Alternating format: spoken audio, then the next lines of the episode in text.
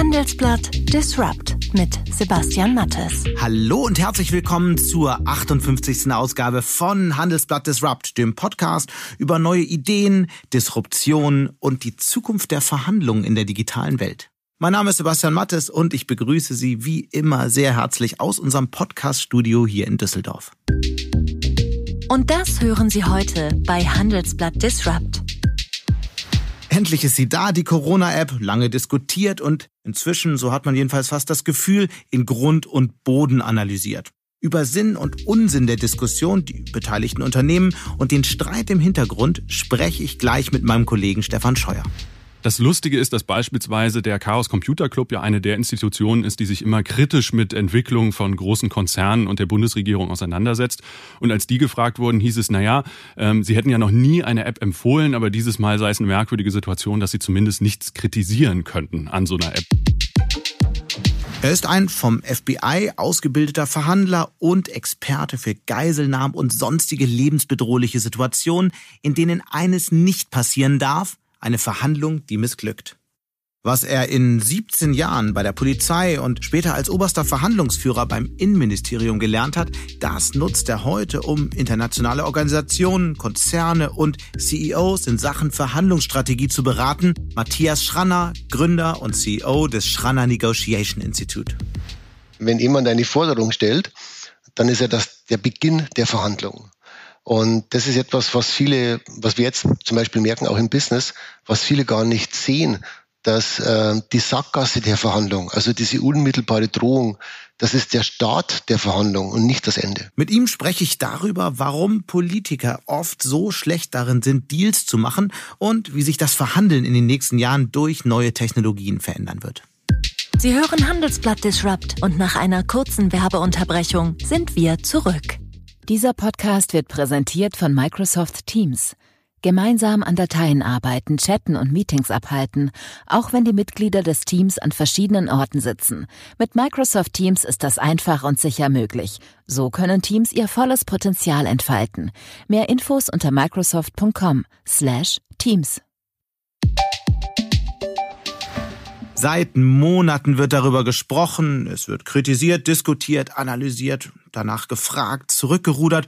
Und nun ist sie doch da. Und ich kenne sogar Menschen, die sie schon heruntergeladen haben, ich zum Beispiel auch, die Corona-App.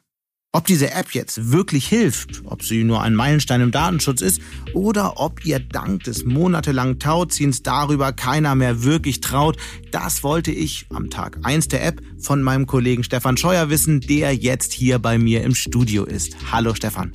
Hallo Sebastian.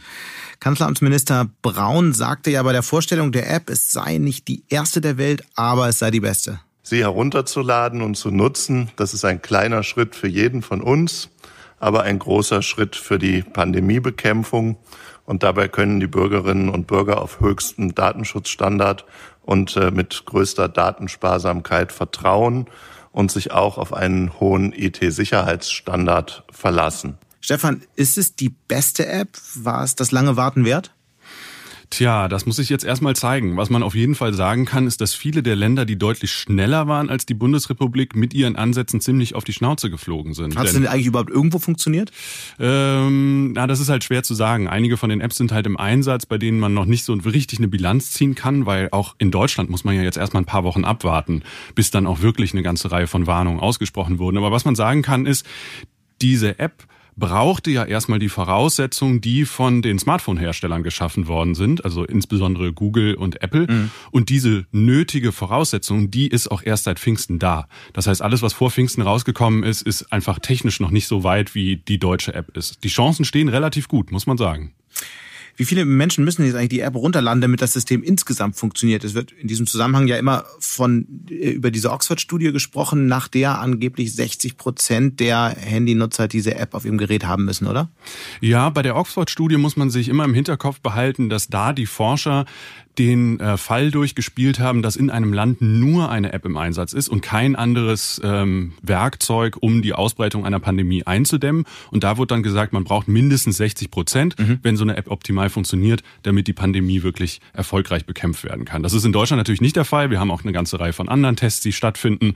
Aber die App funktioniert ja nur, wenn ich sie auf meinem Smartphone installiert habe, anderen Menschen begegne, die sie auch installiert haben und dann eine Person, bei der später Corona diagnostiziert wird, sie auch auf dem Smartphone hatte. Und wenn der Anteil der Leute in der Bevölkerung, die sie installiert haben, nur relativ gering ist, sprich ich vielleicht das die ganze Zeit auf meinem Handy habe und mich in Sicherheit wiege, aber sonst kaum jemand, dann ist es ja völlig egal, wenn ich mit Infizierten zu tun habe. Ich werde nicht benachrichtigt werden. Mhm.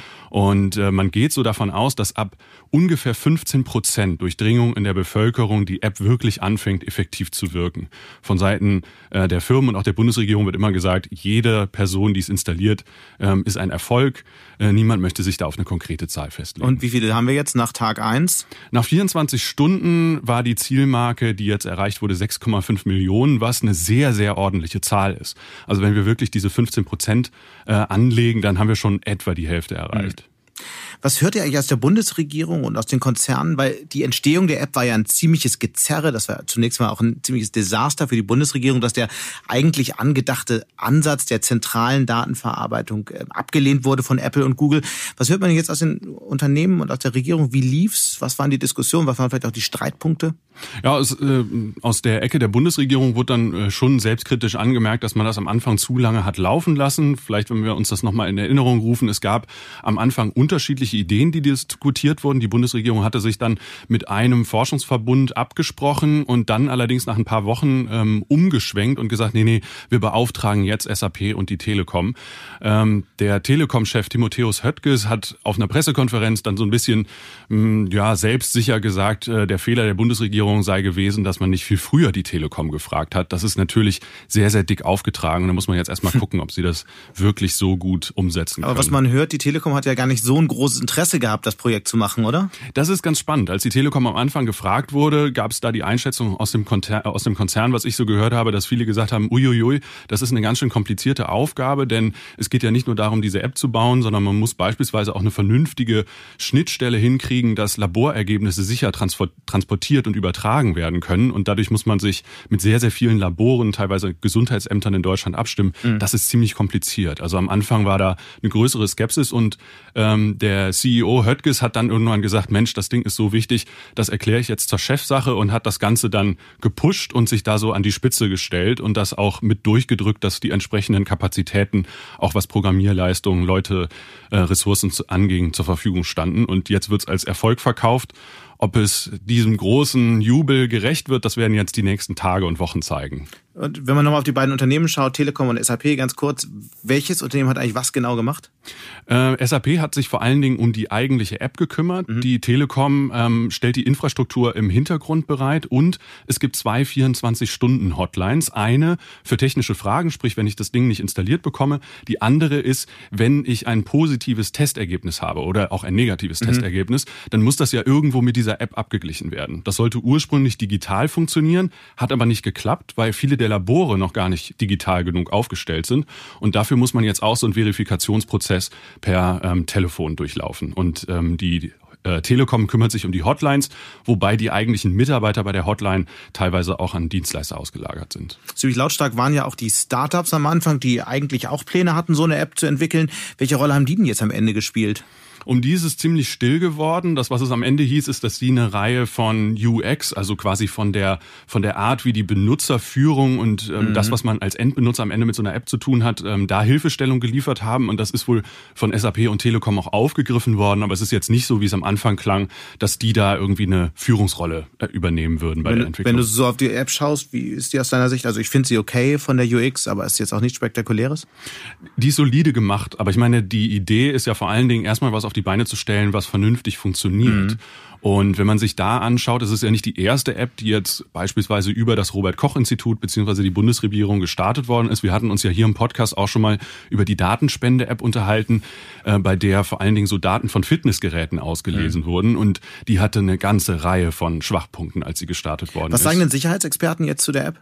Das Lustige ist, dass beispielsweise der Chaos Computer Club ja eine der Institutionen ist, die sich immer kritisch mit Entwicklung von großen Konzernen und der Bundesregierung auseinandersetzt. Und als die gefragt wurden, hieß es, naja, ähm, sie hätten ja noch nie eine App empfohlen, aber dieses Mal sei es eine merkwürdige Situation, dass sie zumindest nichts kritisieren könnten an so einer App, was natürlich ähm, im Sprech der, der, ähm, des CCC schon eine Empfehlung ist. Ja, ja, genau. genau. Sehr erstaunlich, aber nichtsdestotrotz gibt es ja Kritik. Was sind denn da die äh, Kritikpunkte, die man auf jeden Fall ernst nehmen sollte? Also ein großes Problem ist, dass diese App nicht auf allen Smartphones funktionieren wird. Man braucht ein modernes Gerät. Und das Problem ist, wie viele Geräte jetzt in Deutschland im Einsatz sind, mit der man die App nicht benutzen kann, weiß niemand so richtig genau. Also ältere iPhones, ältere Android-Geräte, mhm. da werden Leute einfach dabei sein, zu versuchen, die App zu installieren und scheitern. Und das ist natürlich frustrierend. Und das trifft dann ja vor allem auch öfter wahrscheinlich ältere Menschen. Jedenfalls, wenn ich an meine Eltern denke, die jetzt nicht immer das allerneueste Smartphone gekauft haben. Es gibt, was das angeht, nur Näherungswerte. Es gibt mhm. Ideen, wer genau welche Smartphones benutzt. Äh, da gibt es eine ganze Reihe von ähm, Marktbeobachtern, die genau sowas versuchen einzusortieren, aber letztlich weiß es niemand genau. Es gibt zum Beispiel die Hoffnung, dass gerade Ältere sich selbst als Risikogruppe wahrnehmen und vielleicht sogar dann, wenn sie nicht das neueste Smartphone haben, sich ein neues kaufen, um dadurch auf Nummer sicher gehen, äh, auf Nummer sicher zu gehen, dass sie denn dann auch die App einsetzen können. Mhm. Also es ist durchaus die Chance, dass wir vielleicht so einen kleinen Smartphone-Boom erleben werden, weil viele, die seit Jahren kein neues gekauft haben, jetzt sagen, Mensch, die App zu nutzen ist dann vielleicht doch der Grund, mal neues zu kaufen. Also äh, da ist, äh, da steckt einiges noch noch an Bewegung drin. Wenn man so bei Twitter die Diskussion verfolgt, könnte man fast das Gefühl bekommen, dass für einige diese App jetzt der entscheidende Schritt im Kampf gegen die Pandemie ist. Und das ist ja aus meiner Sicht ziemlich übertrieben, die Hoffnung. Welche Rolle wird aus deiner äh, Einschätzung, deiner Einschätzung nach diese App am Ende wirklich spielen können? Ich glaube, dass sie einen Beitrag leisten kann, aber eben auch nicht mehr als einen Beitrag. Mhm. Also sie ist ein Baustein in so einem ganzen Werkzeugkasten von Maßnahmen, die man einsetzen kann. Im Moment muss man natürlich auch sagen, die Fallzahlen in Deutschland sind relativ gering. Das heißt, es gibt gar nicht so viele Begegnungen, an denen jetzt überhaupt eine Übertragung stattfindet. Ähm, und äh, da muss die App auch erstmal zeigen, dass sie an dieser Stelle überhaupt vernünftig funktionieren kann. Was und das weiß ja noch keiner, ob Bluetooth überhaupt die geeignete Technologie ist. Genau, also eine der Fragen, äh, die wir uns im Moment genauer anschauen, ist, ähm, wie denn genau dieser Übertragungsweg funktioniert. Mhm. Ähm, das ist ja etwas, was gar nicht unbedingt bei SAP und Telekom lag, sondern da geht es vor allen Dingen um die Schnittstelle, die Google und Apple programmiert haben, bei der eben nicht alles Open Source ist, bei der man nicht im Vorfeld reingucken konnte, sondern da muss man einfach darauf verlassen, dass diese beiden großen amerikanischen Tech-Unternehmen da gute Hausaufgaben gemacht haben. Und das, was eine Rückmeldung nach jetzt ähm, eben kurz nach dem Start dieser App ist, ist, dass zum Beispiel eine Reihe Leute darüber klagen, dass es einen relativ hohen äh, Batterieverbrauch gibt. Mhm. Ähm, am Anfang hatten ja die beiden Tech-Unternehmen immer gesagt, gesagt, ja, wir haben hier einen besonderen Bluetooth-Standard verwendet, Bluetooth Low Energy, der dazu führt, dass auch nur der Akku in einem ganz geringen Maß belastet wird. Jetzt kursieren aber ganz, ganz viele Berichte von Leuten, die sagen, Mensch, mein Handy hält normalerweise den ganzen Tag und jetzt ist es schon mittags hm. alle, wie kann das sein? Ähm, ich kann mir gut vorstellen, dass da noch Nachbesserungen nötig sein werden. Stefan, ganz herzlichen Dank und ich habe so das Gefühl, dass wir nicht das letzte Mal über das Thema gesprochen haben werden. Das glaube ich auch. Auf bald. Auf bald. Er glaubt, dass die Deutschen besonders schlecht im Verhandeln sind, dass Politiker sich lieber Hilfe holen sollten und dass Dienste wie LinkedIn und WhatsApp auch bei Verhandlungen in Zukunft immer wichtiger werden. Wir sehen, um steile Thesen ist Matthias Schranner nie verlegen. Nach 17 Jahren bei der Polizei hat er das Schranner Negotiation Institute gegründet und berät heute mit Büros in Zürich, Dubai, New York und Hongkong Topmanager großer Konzerne, Politiker und Leiter internationaler Organisationen. Aber was kann man vom Verhandeln mit Erpressern und Geiselnehmern denn nun wirklich für das Geschäftsleben lernen? Das wollte ich schon länger wissen und habe Matthias Schranner einfach mal zu Handelsblatt Disrupt eingeladen. Hallo, Herr Schranner. Hallo, guten Morgen. Wo erreiche ich Sie denn heute Morgen? Ich bin in Zürich in unserem Office, alles in dem Homeoffice. Das heißt, ich habe richtig Ruhe und freue mich sehr, mit Ihnen zu reden. Sie wurden von Polizei und sogar dem FBI für schwierigste Verhandlungen ausgebildet. Sie haben mit Kidnappern und Geiselnehmern verhandelt. Was war denn Ihr bislang kompliziertester Fall? Verhandlungen mit Geiselnehmern und Erpressern sind nie kompliziert. Die Verhandlungen sind relativ strategisch gesehen relativ einfach. Äh, man hat nur einen einzigen Verhandlungspartner, den Geiselnehmer, und es ist immer die gleiche Strategie, die da heißt, hohe eine, eine sogenannte nicht erfüllbare Forderung, also zum Beispiel Fluchtwagen oder eine Million oder so, und eine unmittelbare Androhung von Gewalt. Also wenn ich das nicht bekomme, dann erschieße ich die mhm. Geisel. Das ist immer das Gleiche. Es ist schwierig, weil die Leute natürlich extrem gestresst sind. Ähm, aber kompliziert sind die Verhandlungen nicht.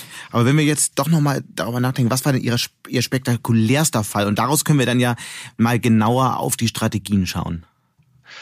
Also der, spek der spektakulärste Fall war tatsächlich, als ich, äh, als wir, als wir gerufen worden wurden zu einer, zu einer Geiselnahme und dann selbst involviert waren, also als wir dann selbst mit dem Geiselnehmer im gleichen Raum standen und er ähm, wirklich zwei, drei Meter vor meinen Augen die Waffe an, an, an die Schläfe von der Geisel gehalten hat und gesagt, wenn wir jetzt nicht sofort den Raum verlassen, dann erschießt er die Geisel. Also so ultimativ nah dran zu sein an mhm. dem möglichen Tod von der Geisel, das ist natürlich äh, extrem stressig. Und wie ist die Geschichte dann ausgegangen? Ja, wir haben halt mit ihm verhandelt. Also das gute Signal ist ja, wenn jemand, wenn, wenn jemand eine Forderung stellt, dann ist ja das der Beginn der Verhandlung. Mhm.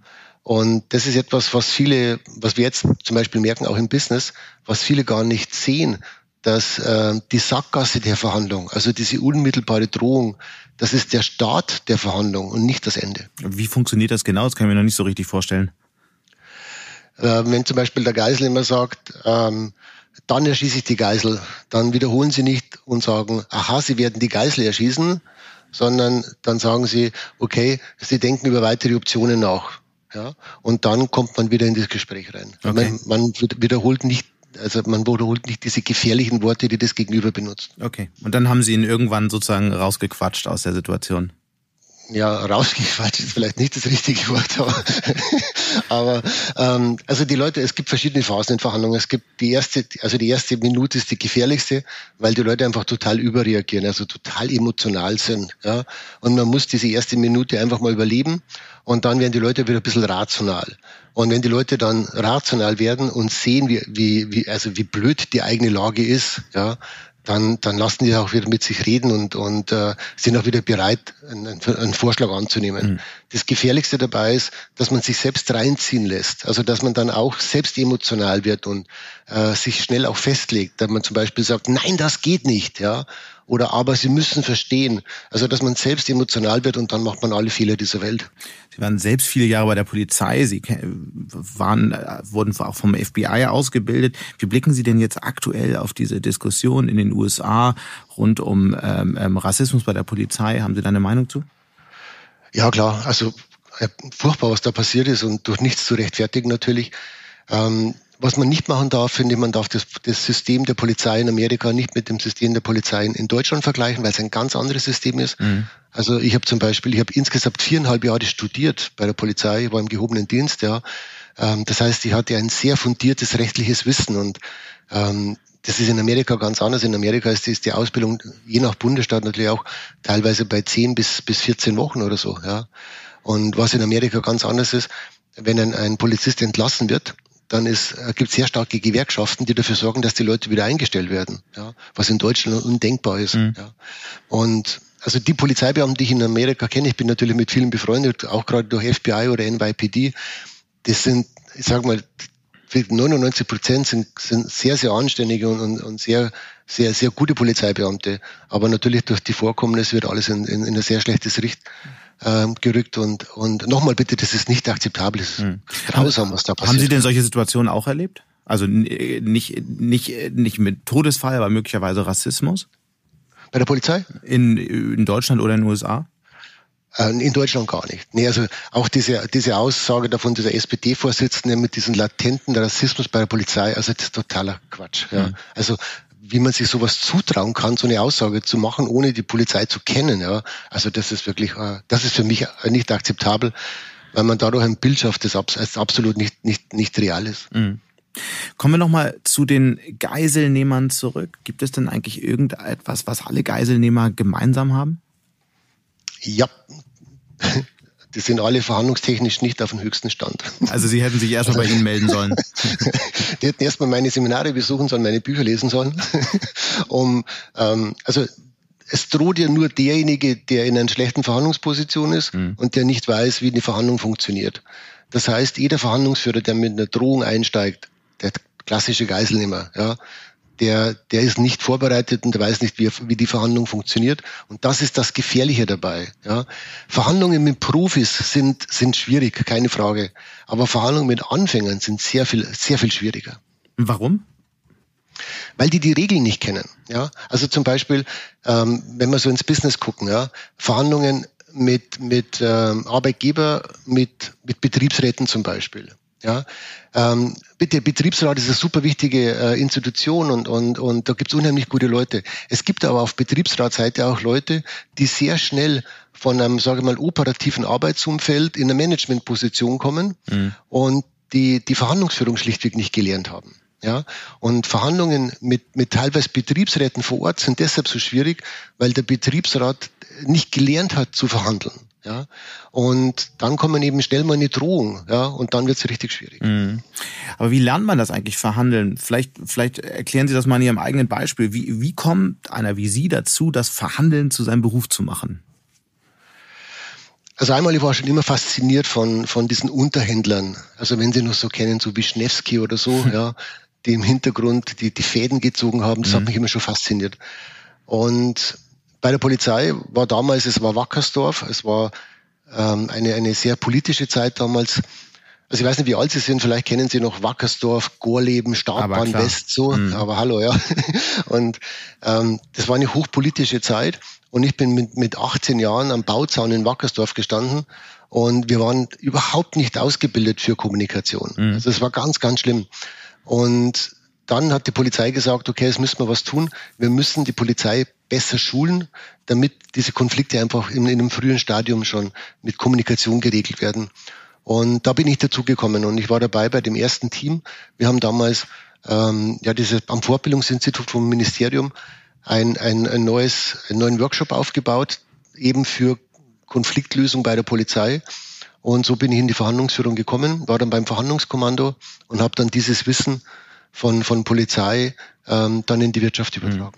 Mhm. Bevor wir dazu kommen, Sie sind dann ja auch vom FBI ausgebildet worden. Wie funktioniert ja. die Ausbildung da? Also was lernt man von den Kollegen dort?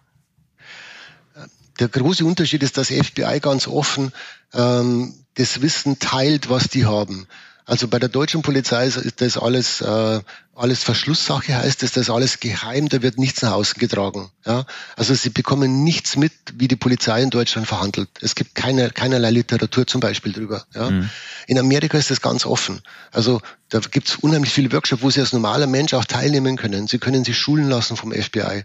Und ähm, die, diese Community, diese Verhandlungscommunity in Amerika ist sehr offen, wo sie unheimlich viel davon lernen können. Mhm.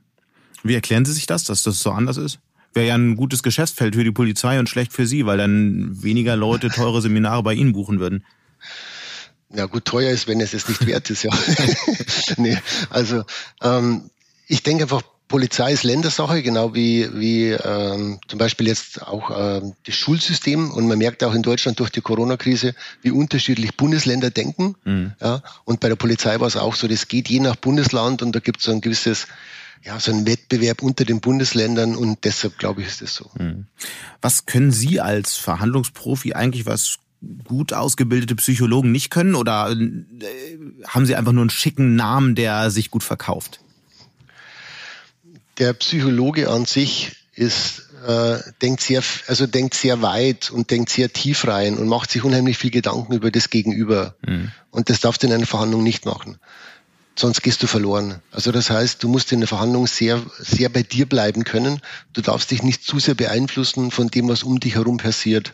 Mhm. und wir haben das gemerkt bei der Polizei. Wir hatten auch am Anfang hatten wir Psychologen dabei. Und die waren, also die haben unheimlich schnell die eigene Linie verlassen, weil sie sich so viel Gedanken über das Gegenüber gemacht haben. Was könnte das geheißen haben? Wie könnte der denken?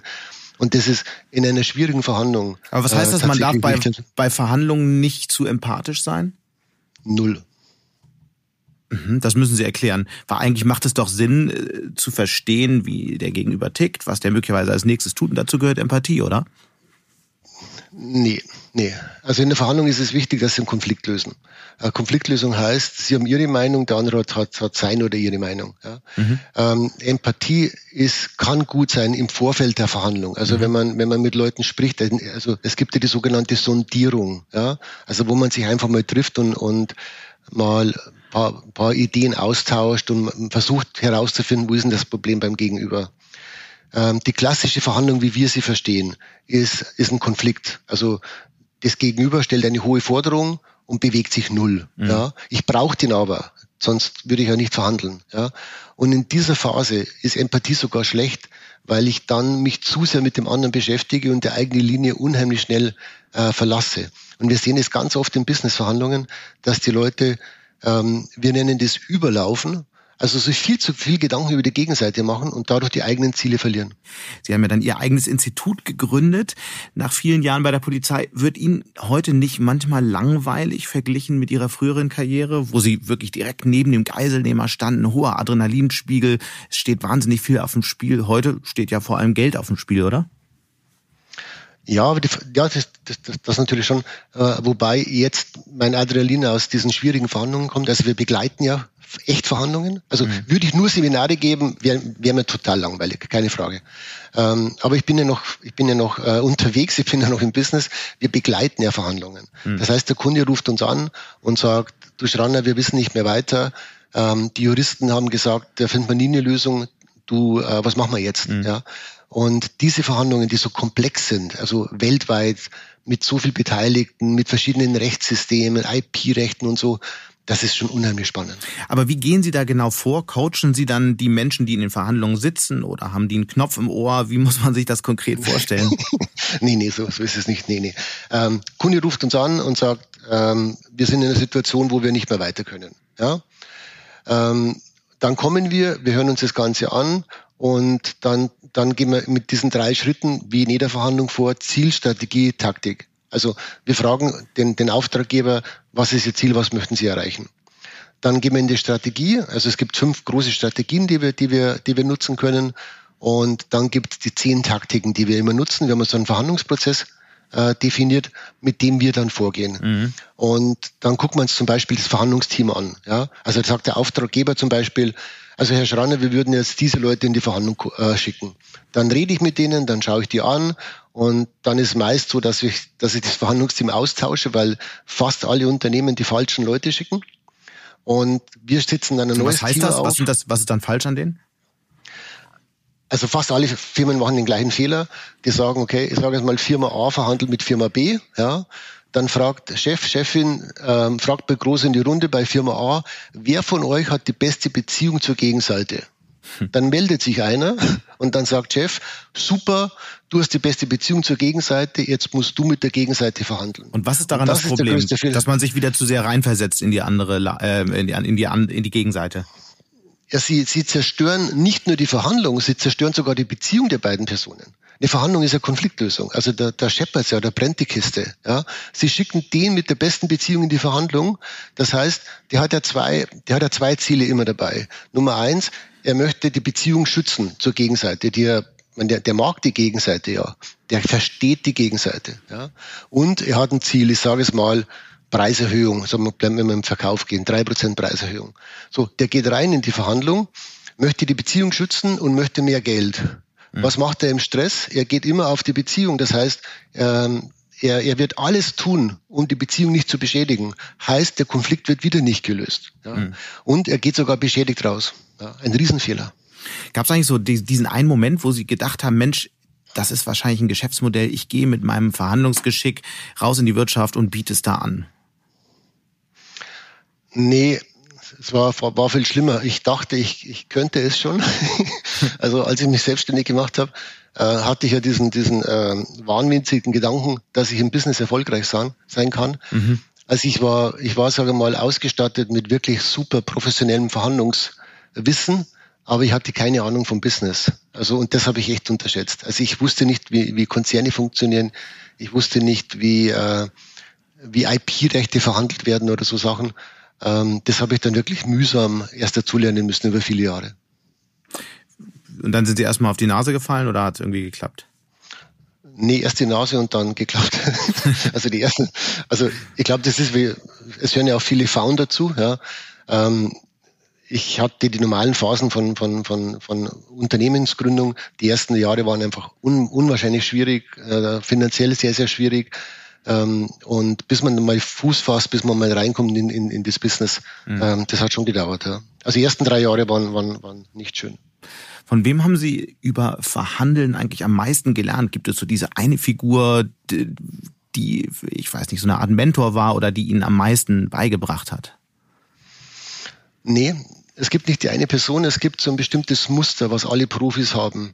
Also wenn Sie, wenn ich so, die, so reflektiere mit den, sage ich mal, mit den 20, 30 besten Verhandlungsführern der Welt, die ich bisher kennengelernt habe, und da waren Leute dabei, zum Beispiel habe kennenlernen dürfen den Herrn Rasmussen, der die äh, diesen Europapakt verhandelt hat. Ich habe Herrn Helczyk kennengelernt, der die deutsche Einheit verhandelt hat.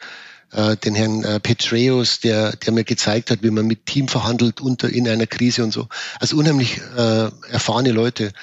Und wenn man mit diesen Leuten spricht, dann erkennt man ein Muster. Und es haben alle das gleiche Muster. Und wenn man das mal durchschaut hat, dann erkennt man den Profi schon in der ersten Minute. Sagen Sie mal, woran erkennen Sie ihn blind? ähm, der Profi macht sich selbst viel kleiner, als er ist und gibt ihnen das Gefühl, dass sie der Held sind. Aber woran merke ich das? Also wenn wir jetzt verhandeln würden, was würden Sie dann tun? Ich würde sagen, ich, ich würde Ihnen sagen, wie, wie begeistert ich bin von dem Podcast, den Sie aufgebaut haben, wie schnell Sie es geschafft haben, so eine große Zuhörerschaft ähm, äh, zu, zu erreichen. Was mich besonders fasziniert, wie sie diese technischen Inhalte so definieren, dass es, dass es Leute, die nicht so technisch äh, visiert sind, äh, verstehen. Das heißt, ich würde sie sehr viel loben und würde mich dann kleiner machen und würde dann sagen, ähm, deshalb, ich bin so geehrt, dass Sie mich als jemand, der von Technik sehr wenig Ahnung hat, dass Sie mich dazu einladen. Jetzt haben Sie ja fast unser Vorgespräch hier wiedergegeben. Kleiner Scherz. In, in Ihrem Buch äh, schreiben Sie ja auch, dass man viel von Kindern über Verhandeln lernen kann. Insbesondere von Ihrem Sohn haben Sie viel gelernt. Was war das genau?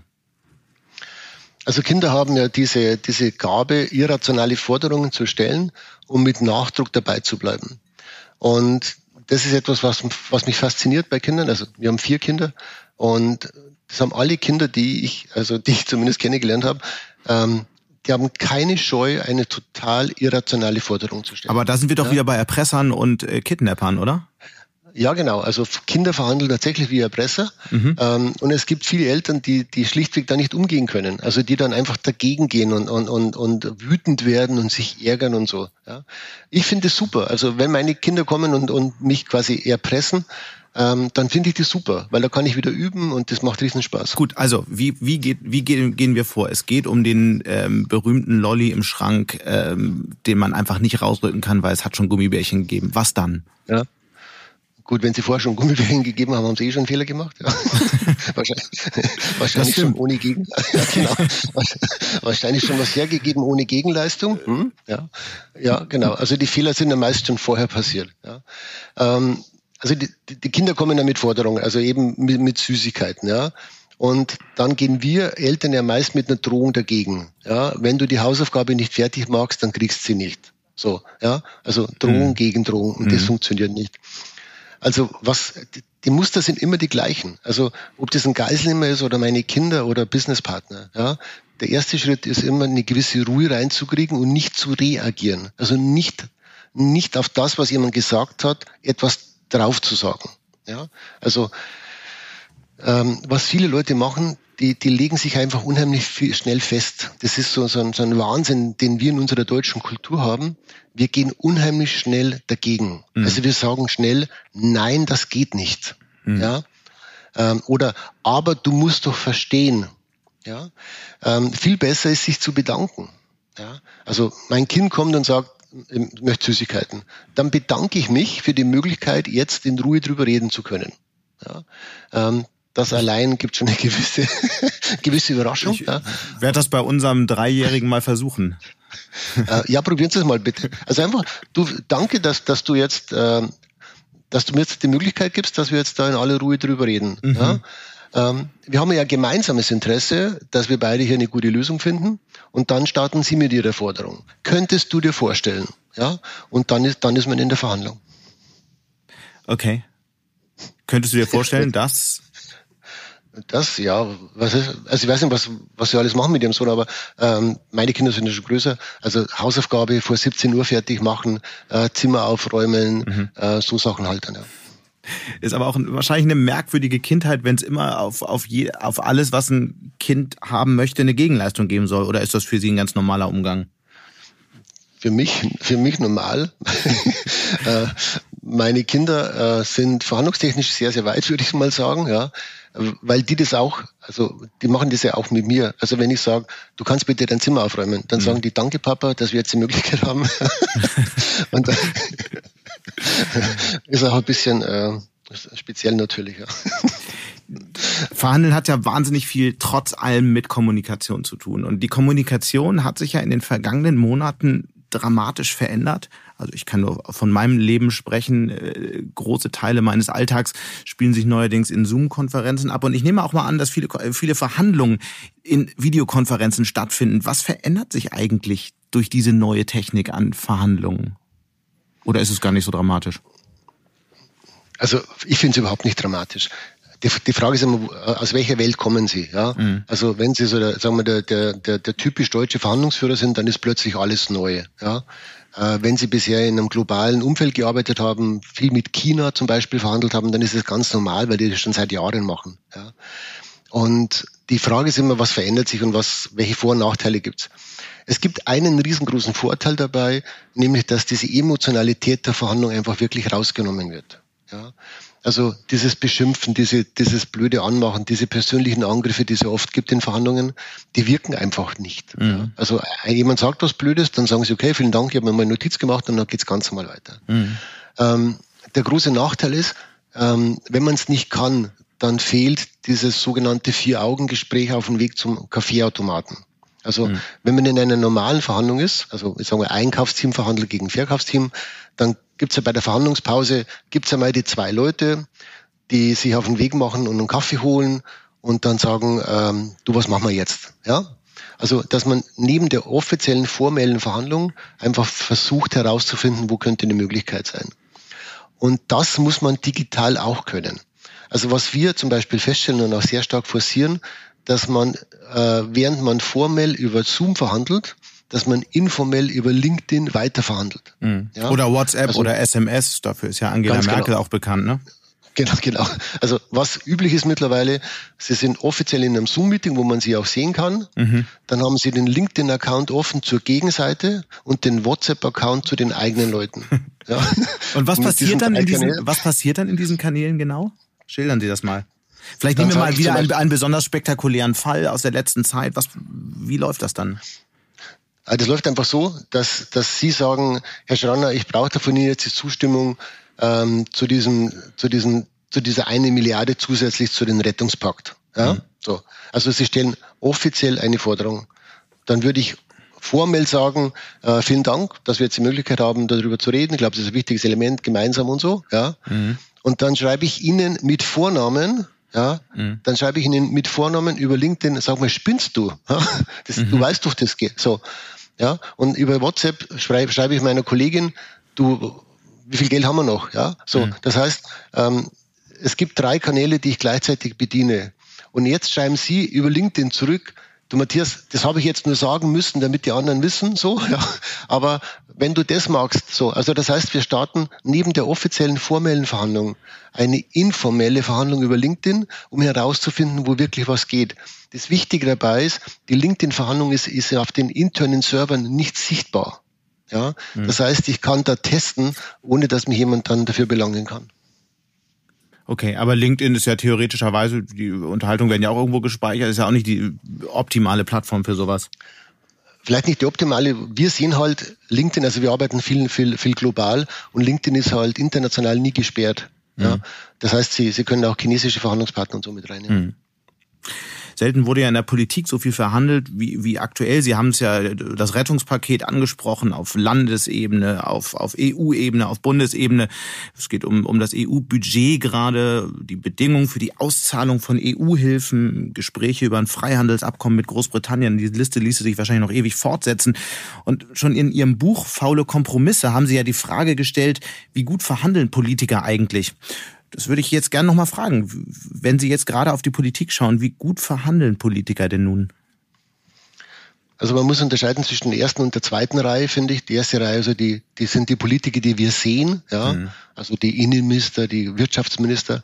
Und dann gibt's die zweite Reihe, äh, da sitzen ja die Profis, also die Staatssekretäre, die, die auch dann noch da sind, wenn der Minister wieder ausgewechselt wird. Mhm. Ja. Ähm, unsere Erfahrung ist, dass die erste Reihe weniger gut verhandelt, die zweite Reihe sehr gut verhandelt. Mhm. Und bei der ersten Reihe sieht man einfach, und das ist der große Unterschied übrigens zur Wirtschaft, ähm, ein CEO hat keinerlei Hemmnisse, sich für einen bestimmten Bereich einen Experten dazu zu holen. Ja, also mhm. der klassische CEO, die, die, die ich so kenne, ja, die sagen, okay, Schranner, das ist mein Gebiet und Schranner, das ist dein Gebiet. Ich bin kein Experte für schwierige Verhandlungen, weil ich es einfach nie gelernt habe. Ich übergebe dir das jetzt. Ja, ich möchte von dir lernen in diesem Bereich. Äh, Politiker haben das nicht. Also die meisten Politiker, die ich kennengelernt habe, ähm, sehen nicht, dass ein Experte hier helfen kann, weil Verhandlung ist etwas, was die natürlich alle super gut können mhm. ja, und sich da wenig Expertenrat von außen dazu holen. Gibt es gerade so einen Fehler, der, der, der gerade gemacht wurde in Verhandlungen oder eine, ein Politiker, eine Politikerin, die einen Fehler gemacht hat, den sie gerade, der Ihnen gerade besonders ins Auge springt? Ja, also Boris Johnson, wenn Sie einen Namen haben wollen, ja. Ich muss auch an denken. ja, das ist ja, also der, der macht ja alles falsch, was man falsch machen kann. Ja. Ähm, es ist natürlich immer ist ja so. jetzt wieder eine klassische Erpressung, oder? Ja, klar. Ja. Mhm. Ähm, die Frage ist halt immer, also als Politiker verhandelt man ja immer in zwei Richtungen. Also auf der einen Seite mit, mit meinem Verhandlungspartner auf der gegenüberliegenden Seite, mhm. also EU, und natürlich für meine eigenen Wähler, die eigenen Leute. Mhm. Ja. Und Boris Johnson ist halt jemand, der sehr stark darauf drängt, in der Öffentlichkeit als jemand wahrgenommen zu werden, der einfach ähm, sehr hart und sehr, sehr unnachgiebig verhandelt. Ja. Mal sehen, wie weit er damit kommt. Ja. ja, bisher ist noch nichts dabei rausgekommen, oder wenig jedenfalls. Genau, genau. Also genau. Die, die Frage ist halt immer, was, was ist rausgekommen? Was ist das Ziel der Verhandlungen? Hat man das Ziel erreicht? Mhm. Und es gibt halt viele Verhandlungen in der Politik, die einfach ergebnislos ähm, da, da enden. Und das gibt's in der Wirtschaft eben nicht. Ja. Mhm. Weil wenn sie in der Wirtschaft sind, dann müssen Sie am Quartalsende müssen Sie sagen, habe ich meine Ziele erreicht, ja oder nein. Ja? Einer, der ja auch und klassisch äh, wenig Ergebnisse mit seinen Verhandlungen wirklich erzielt, ist Donald Trump, richtig? Ich meine, da gibt's immer ein großes Foto und ein Handshake, aber äh, oft folgt dann nicht so viel aus den großen äh, Gesprächen, richtig? Es kommt jetzt darauf an, wie Sie es bewerten. Also er hat, also sein Verhandlungsstil ist ja sehr untypisch für die Politik, sage ich mal. Ja. Ähm, und auch für, sehr, unkultisch, sehr untypisch für die deutsche Kultur. Also wir im deutschen Kulturraum, wir verhandeln und wenn wir kein Ergebnis finden, dann, dann, dann sagen wir, okay, es sind wir nicht zum Ergebnis gekommen, deshalb kündigen wir jetzt den Vertrag. Mhm. Ja, das ist so unser Zugang. Trump macht es ja immer andersrum. Er kündigt erst, um dann in die Verhandlung einzusteigen. Ja, also er kündigt den Iran-Deal und sagt, wir brauchen einen neuen. Er kündigt Klimaabkommen von Paris und sagt, wir brauchen einen neuen. Ja, aber in allen ja, Situationen steht, steht eigentlich die Welt und auch die USA oft ähm, deutlich schlechter da. Das hat man in Nordkorea gesehen, das hat man im Iran gesehen. Also die Deals, Sie haben recht mit dem Muster, aber sie führen halt zu nichts, oder? So, also nehmen wir mal die, die Sie angesprochen haben. Also äh, er hat zum Beispiel den NAFTA-Deal mhm. gecancelt ja, und hat ihn neu verhandeln lassen was ich so höre von meinen Leuten, der neue Deal ist besser als der alte, weil mit Kanada und Mexiko er ein richtiges Handelsabkommen geschlossen mhm. hat. So, also will man sagen Pluspunkt. Ähm, Iran-Deal war aus meiner Sicht ein großer Fehler, dass er den gecancelt hat, weil ich kenne den Verhandlungsführer, der den verhandelt hat, ja, und der hat gesagt, dieses Ding nochmal neu zu verhandeln, wird nie mehr funktionieren. Ja, genau. Ja, weil, weil, weil das, also das war aus meiner Sicht ein klassischer Fehler. Mhm. Nordkorea sagen meine Leute, die, die aus diesem Umfeld von Trump kommen, äh, Nordkorea ist dazu da, um von der eigentlichen Verhandlung mit China abzulenken. Ja, ähm, er möchte mit China einen guten Deal hinkriegen und deshalb hat er Nordkorea immer quasi so aus, aus, aus Posterboy, damit die Leute nach Nordkorea gucken und er in Ruhe China weiter verhandeln kann. Das ist das, was ich von meinen Leuten höre. Mhm. Also wäre es eigentlich so ein Nebenkriegsschauplatz, was verhandlungstechnisch auch nicht blöd ist. Mhm. Und Ihr Buch äh, Politiker hieß ja faule Kompromisse. Was sind das für faule Kompromisse? Was meinen Sie damit? Ja, also ich, ich sehe jetzt zum Beispiel. Oder soll es einfach nur gut verkaufen? wenn Sie jetzt zum Beispiel Digitalisierung anschauen, mhm. ja, ähm, also ich, ich bin der Schweizer und hier in der Schweiz war es zum Beispiel so, dass die Wirtschaft durch Corona gar nicht so stark eingebrochen ist, weil fast, weil man fast das gesamte Business online verhandeln konnte. Also die Leute im Homeoffice fast normal weiter verhandeln konnte. Also es gibt so eine Liste mit Ländern, wie schnell konnte eine Wirtschaft von, von, von On-Site auf Online umsteigen. Schweiz war Nummer eins. Ja. Mhm. Äh, Deutschland ist nicht mal in den Top 25 dabei. Ja. Das heißt, Digitalisierung in Deutschland ist ein Thema, wo aus meiner Sicht nur noch faule Kompromisse geschlossen worden sind. Ich sehe nicht, dass Deutschland wirklich fit ist für Digitalisierung. Mhm. Das sind so, man hat sich so durchgewurschtelt, würde man in Bayern sagen. Man hat nicht wirklich äh, etwas erreicht. Ja, ich glaube, das würde niemand, der hier zuhört, bestreiten. Das haben wir auch schon ähm, fast abendfüllend hier im Podcast besprochen. Ja. Ähm, mal nochmal einen Blick auf die aktuelle Krise. Mit Ihren Standorten, äh, Standorten sitzen Sie ja so ziemlich in allen Wirtschaftszentren der Welt. Was ist eigentlich Ihre wichtigste Erkenntnis über den Zustand von Politik und Wirtschaft während der Corona-Krise?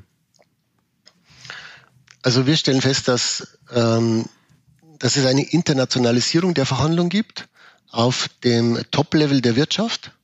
Also zum Beispiel ein, ein sage mal, ein, ein CEO in China, ja, der hat meist in Amerika studiert, sein Lebenspartner ist vielleicht aus Europa, äh, hat ein paar Jahre äh, im Ausland gelebt. Das heißt, der, der CEO denkt sehr global, sehr international und hat ein, hat ein gemeinsam, also es gibt so ein gemeinsames Verständnis über Verhandlungsführung in, in der Top-Liga. Mhm. Die, die, das, die zweite Ebene, also die Leute, die das umsetzen, die denken sehr lokal.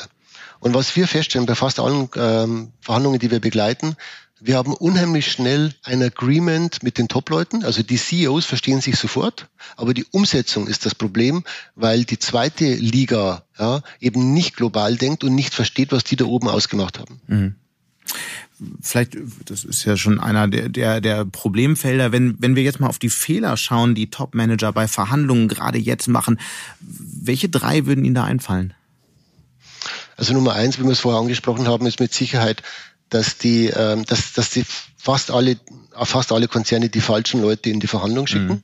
Ja. Ähm, Fehler Nummer zwei ist, dass die Zielsetzung fast immer negativ ist. Also das heißt, wir wollen den Umsatzeinbruch stoppen. Ja. Ähm, wir wollen den Streik mit der Gewerkschaft vermeiden. Negative Zielsetzungen führen zu negativen Ergebnissen. Ja. Also du brauchst einfach eine sehr starke, ähm, sage mal, ähm, klare positive Ausrichtung, damit dein, dein, deine Firma, auch dein Team dir folgt. Okay, und wie würde das dann aussehen? Dann drehen Sie es mal positiv? Ohne dass es zu einer reinen PR-Floskel wird, die jeder sofort durchschaut. Ja, indem man einfach zum Beispiel sagt, statt wir wollen, wir, wir wollen den Streik vermeiden, wir wollen eine Beschäftigungssicherung 2025. Mhm. Ja, äh, wir wollen eine globale Strategie. Wir wollen, also es muss was Positives sein, sonst gehen ihnen die Leute nicht mit. Ja, mhm. und zurzeit sind fast alle Zielsetzungen negativ. Mhm. Ja. Ähm, der dritte Fehler ist sicher, dass es keine Eskalationskultur gibt in, in Unternehmen. Das heißt, äh, das Verhandlungsteam verhandelt. Wenn die scheitert, dann geht's direkt ohne Zwischenstufe bis zum Topmanagement. Und dann fliegt der CEO ein und muss dann das Ding irgendwie retten. Ja. Und wenn ein CEO, ein sogenannter Decision Maker, in die Verhandlung reinkommt, die haben ja keine taktischen Möglichkeiten. Die müssen dann sagen ja oder nein. Hm. Sind meist schlecht gebrieft, haben während der Verhandlung fast immer die falschen Informationen bekommen vom Verhandlungsteam. Weil das Verhandlungsteam hat immer nur gesagt, es läuft super, super, super bis zur Eskalation. Ja. Und dann ähm, es gibt keine, also keinen wirklich guten Eskalationsprozess in den meisten Unternehmen. Wie oft steht man eigentlich in solchen Verhandlungen vor schlicht ausweglosen Situationen? Ähm, meinen Sie mich jetzt oder, oder, die, oder die, unsere Kunden? Oder? Ja, sowohl als auch. Also, wenn Sie nicht vor einer ausweglosen Situation stehen, haben Sie schlecht verhandelt. Mhm. Ähm, man braucht die ausweglose Situation, weil wenn es einfach geht, dann war das Ziel zu niedrig. Ja? Das heißt, man braucht diesen Moment, wo man sagt, puh, ja, jetzt, jetzt weiß ich nicht mehr weiter. Ähm, weil ich dadurch natürlich wieder gezwungen bin, neu drüber nachzudenken und äh, dadurch wieder eine neue Kreativität kommt und vielleicht eine Lösung sehe, die ich vorher nicht gesehen habe. Mhm. Ihr neuestes Buch heißt das Schranner-Konzept, die neuen Prinzipien für die Verhandlungen der Zukunft. Was sind denn das eigentlich für Prinzipien und vor allem, was ändert sich jetzt oder in den nächsten Jahren? Oder war das einfach die Vorgabe des Verlags, weil Zukunft irgendwie immer gut verkauft? nee, wir sehen schon, nachdem wir eben global unterwegs sind, wir sehen, ich sage es mal, bei aller Bescheidenheit, aber wir, wir sehen einfach die, die Veränderungen schneller als andere, weil wir einfach so dicht dran sind bei den Konzernen und, und äh, ähm, bei, bei den internationalen Verhandlungen. Das war ja schon mal ein guter Klappentext, aber jetzt mal ja. rein, was heißt das konkret? ähm, also das stimmt tatsächlich, dass wir näher dran sind, weil wir tatsächlich auch vor Ort sind und mhm. nicht nur äh, über eine Uni irgendeine Umfrage machen. Ähm, konkret heißt es, dass sich die Unternehmen einfach auf diese globale ähm, Welt einstellen müssen. Also zum Beispiel ähm, Deutsch, deutsche Unternehmen wenn Sie global arbeiten wollen, dann müssen Sie einfach auch endlich mal global denken. Und wenn ich zu einem Meeting dazukomme beim Vorstand, ja, und da sitzen nur alte weiße Männer, dann weiß ich, wir brauchen nicht über globale Verhandlungsführung sprechen. Mhm. Ja. Ähm, das heißt, die Unternehmen müssen sich jetzt auch wirklich, also Diversity ist es einfach mal, ist einfach unheimlich wichtig jetzt. Sie können nicht mehr mit alten weißen Männern äh, global verhandeln. Mhm. Dann die neuen Prinzipien sind einfach, dass, dass man einfach anerkennen muss, dass es andere Länder und andere Kulturen in der Verhandlung gibt. Also Amerika zum Beispiel verhandelt ganz anders als Deutschland. Ja? Und Trump ist nicht die Ausnahme, sondern die Regel in Amerika. Also dieser, dieser, dieser Style reinzugehen und erstmal alles kaputt zu machen und dann zu verhandeln. Ja. Mhm wenn sie mit chinesischen Partnern verhandeln, mit indischen Partnern. Es ist einfach ganz anders. Und diese deutsche Rechthaberei, die wir immer noch haben, ja, also wir fahren nach Indien und sagen den Indern, wie die Verhandlung funktioniert. Die Zeiten sind einfach echt vorbei. Ja. Wie sind denn die Deutschen eigentlich im Vergleich, äh, was das Verhandeln angeht? Sind die softer, gerade wenn es so äh, im Umgang mit den Amerikanern geht? Rechthaberisch das einzige Wort, was passt. Mhm. Deutsche sind rechthaberisch. Ja. Die Deutschen sagen immer, dass sie Recht haben. Ja. Also wir, wir gehen rein in eine Verhandlung und sagen, also wir sind ja wahnsinnig stolz auf unsere Vorbereitung. Ja. Und wir haben nicht nur vorbereitet, was für uns gut ist, wir haben auch gleich vorbereitet, was fürs Gegenüber gut ist, weil wir auch so empathisch sind. Und das haben wir auch gleich mit berücksichtigt. Und dann gehen wir rein in die Verhandlung und jetzt kommt, wir Deutschen, wir stellen keine Forderung, sondern wir machen einen Vorschlag. Wir machen ein Angebot. Also wir gehen rein in eine Verhandlung und haben uns vorbereitet, was für uns gut ist, haben mhm. auch schon vorbereitet, was für die anderen gut ist, haben das in ein Angebot verpackt und schlagen dann das Angebot vor. Und sind dann stinksauer, wenn diese Vollidioten nicht verstehen, dass dieses Angebot echt gut ist. Ja? und dann, dann wird sie emotional und dann machen wir wieder Fehler. Was ist denn eigentlich jetzt dieses Schranner-Konzept in ein, zwei Sätzen? Das Schranner-Konzept ist, dass eine Verhandlung ähm, mehr ist als zwei Leute sitzen am Tisch, sondern es ist ein Prozess. Man muss Verhandlungen als Prozess verstehen und dazu braucht es ein Konzept. Konzept heißt, es gibt einfach verschiedene Stufen in einer Verhandlung, es gibt verschiedene Phasen, wo ich bestimmte Leute reinsetzen muss, wo ich bestimmte Elemente der Verhandlung brauche. Ja? Und die Empathie, die Sie angesprochen haben, die kann mal in einem, in einer Phase richtig sein, ist in der nächsten Phase gerade wieder falsch. Mhm. Und das muss man aus meiner Sicht, das sollte man irgendwann mal verstehen, dass, eine, dass es ein Prozess ist, der aus verschiedenen Phasen besteht. Mhm